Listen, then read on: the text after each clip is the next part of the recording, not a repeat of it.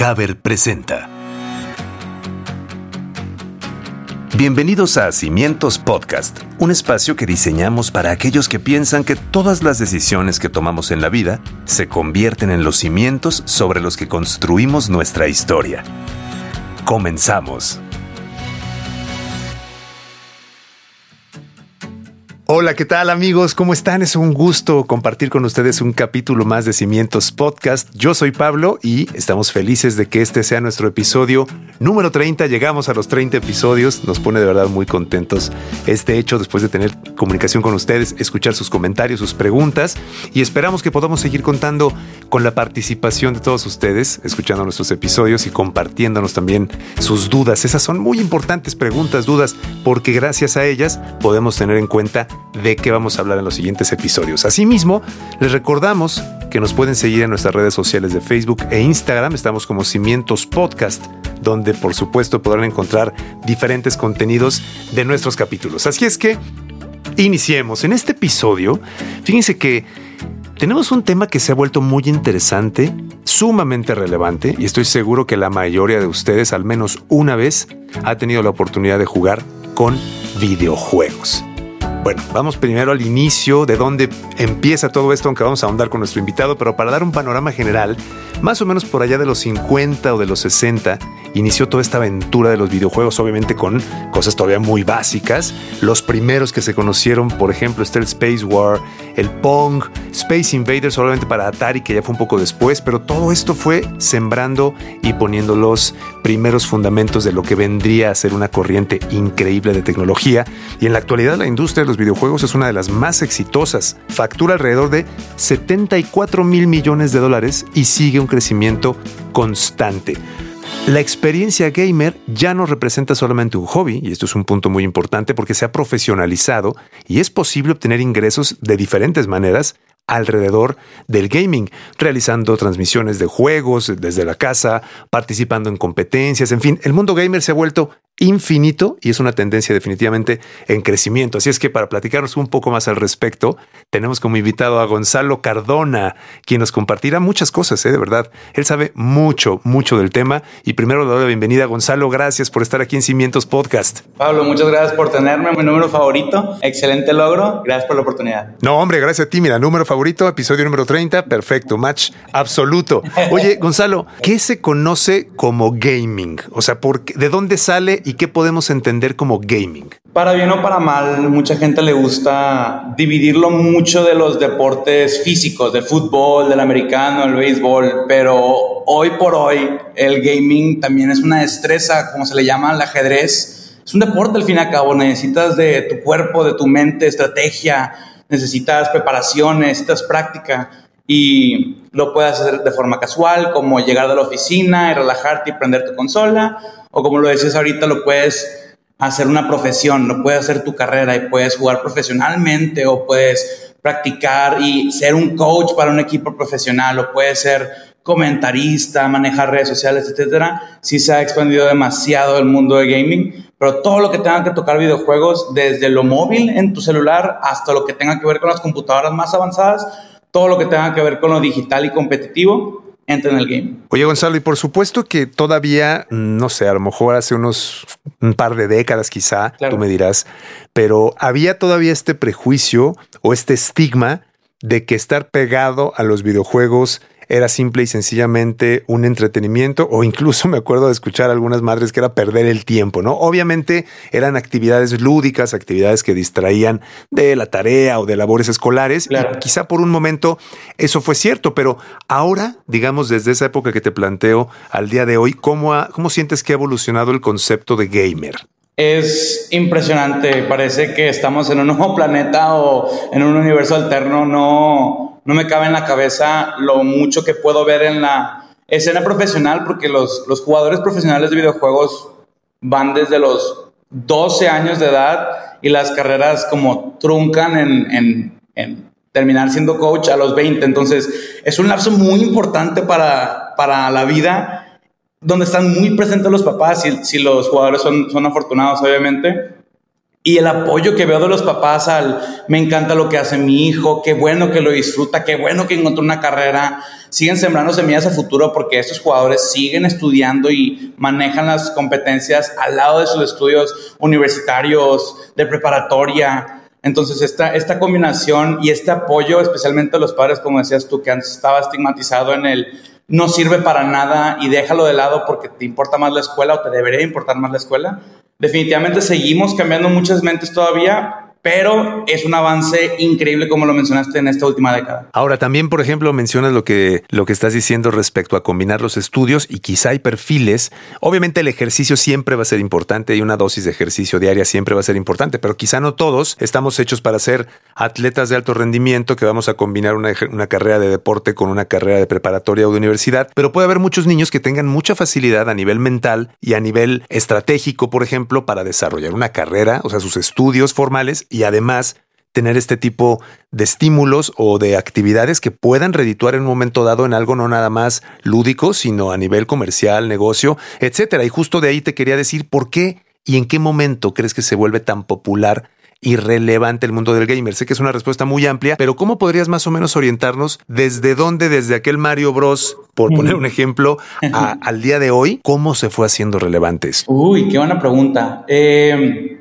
creo que el salto primordial para que esto se hiciera tan competitivo y comercial viene de el crear una plataforma multijugador, donde ya no solo es yo juego Mario Bros. y si tú quieres eres Luigi y los dos tenemos una misma meta. Eh, más bien es donde empiezan los, perdón si me pongo un poquito más técnico, pero donde empiezan los Mario Parties y los Mario Karts, que es uno contra el otro y es saber quién llega primero y ya hay una lista y una tabla general y ya hay lugares y ya hay premios y todo es muy como sistemático, todo está dentro del mundo, por ejemplo, agarrar Mario Kart, que son pues, literalmente karts de carreras.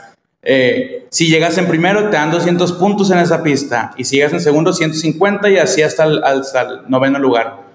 Bueno, transformarlo eso y las marcas empezaron a ver oportunidades, los jugadores crearon las plataformas y empezaron esos torneos lo que se le llama la conexión LAN, que es la conexión completamente física de Internet. Entonces todos nos juntamos en...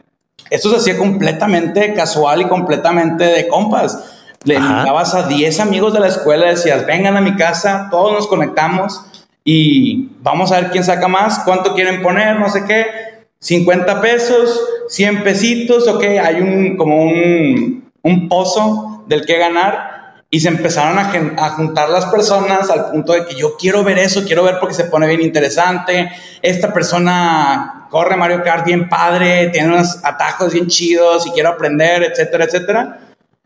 Al punto que de lo independiente pasó, él le llama la atención una marca, una marca que dice, sabes que aquí hay mil, cinco mil, diez mil ojos que están poniendo la atención al punto de verlo apasionadamente vamos a pegar la marca. Es más, vamos a meterle nosotros la lana. Ustedes no tienen que pagar nada de inscripción. Vamos a poner lo que se le llama mucho en el, en el mundo de esports, que son los deportes electrónicos, todos los videojuegos. Vamos a ponerle un prize pool, que es los premios. Hay 10 mil dólares en la línea y se dividen entre los mejores. Vamos a hacer una transmisión y ahí empiezan a generar más trabajos porque hay producción, hay talento que sale en pantalla, hay organizadores, hay administradores literalmente creo que todo nació del multijugador. Es interesantísimo eso porque de pronto se deja de convertir en una actividad solitaria o que juegas con, con tu, cuando mucho un vecino o algunos vecinos y se vuelve un fenómeno global prácticamente, ¿no? Y ligando con esto que nos estás platicando, Gonzalo, te pregunto, ¿qué ocurrió o qué sientes que ocurrió cuando viene la pandemia? Todos encerrados, una manera básicamente de tratar de escapar de lo que estábamos viviendo todos en el mundo, seguramente era lo que ocurría en la web y por supuesto pues en los videojuegos. ¿Cómo consideras que influyó este fenómeno mundial como la pandemia en el crecimiento de la industria? Como muchas industrias los golpeó, a otras los benefició. Claro, no, definitivamente y desgraciadamente es un tema que fue muy difícil, como dices tú, para, para muchos rubros de no solo de la nación, de todo el país, de, perdóname, de todo el mundo. Claro. Pero como, como dices, hay malo, como quiera dejó mucho bueno y definitivamente la industria del gaming hizo creo que tres cosas. A los jugadores que ya eran gamers 100%, los hizo regresar a videojuegos que habían dejado antes, ya sea por el aburrimiento, por el ocio, por curiosidad, porque ya hace mucho que no juego Mario Bros, déjame regreso a Mario Bros. Y tal vez te picas en un videojuego que pensaste que no ibas a encontrar nada más. Uno. Dos, le presentó el mundo del gaming a N cantidad de millones de personas que otra vez dentro del aburrimiento y encontrar algo que distraerse en esta soledad compartida, especialmente en el mundo de la internet, es un déjame ver qué hay gratis en línea, qué puedo descargar. Ay, es multijugador, me conecto y ya no, los videojuegos te facilitan el conectarte con extraños, que antes se veía también, como decías tú, como un estigma, no hables con extraños, no juegues con extraños. Ahora el mundo gamer es la plataforma te va a buscar alguien con quien jugar. Ya no es, tengo que convencer a mi hermanito, o convencer a mi vecino, o convencer a mi amigo de la escuela. Es un, ¿quieres jugar en línea con alguien más y ser competitivo? Solo dale clic y te vamos a encontrar a alguien que también quiere jugar de tu mismo rango de, de habilidad y vas a jugar lo que tú quieras. Entonces, definitivamente hizo que los gamers regresaran a títulos que no habían jugado antes o en mucho tiempo. Dos, presentarle el gaming a muchas personas que no lo tenían ni presente.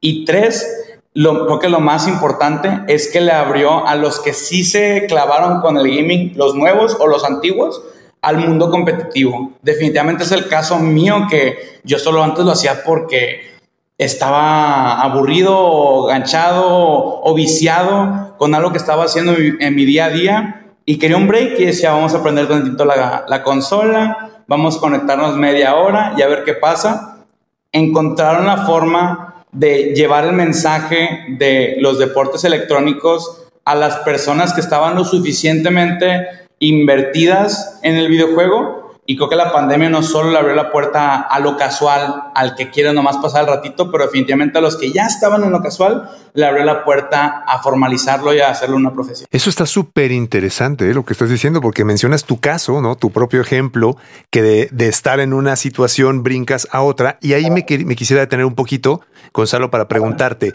por ejemplo, este episodio seguramente lo están escuchando personas que tienen hijos y que están en una edad, sus hijos, donde están jugando videojuegos, pero por el trabajo, por las eh, actividades profesionales, quizá los papás se desconectaron del mundo de los videojuegos. Y como reza el dicho, pues si la montaña no viene a ti, pues tú vas a la montaña, ¿no? O sea, ¿cómo puedes, por ejemplo, con el tema de los videojuegos, cómo podrías tú pensar en que un papá, por ejemplo, o mamá y papá se pueden acercar a sus hijos mediante un videojuego. O sea, ¿qué videojuegos, si es que conoces alguno, que te venga a la mente como para decir, oye, o, más que videojuego, ¿por dónde un papá o una mamá podrían decir, oye, voy a empezar? Tengo 25 años que jugué Mario Bros. o no sé cuántos, pero ¿cómo podría reintegrarme poco a poco para que esto se pudiera volver de alguna manera una actividad hasta familiar en algún momento de la semana?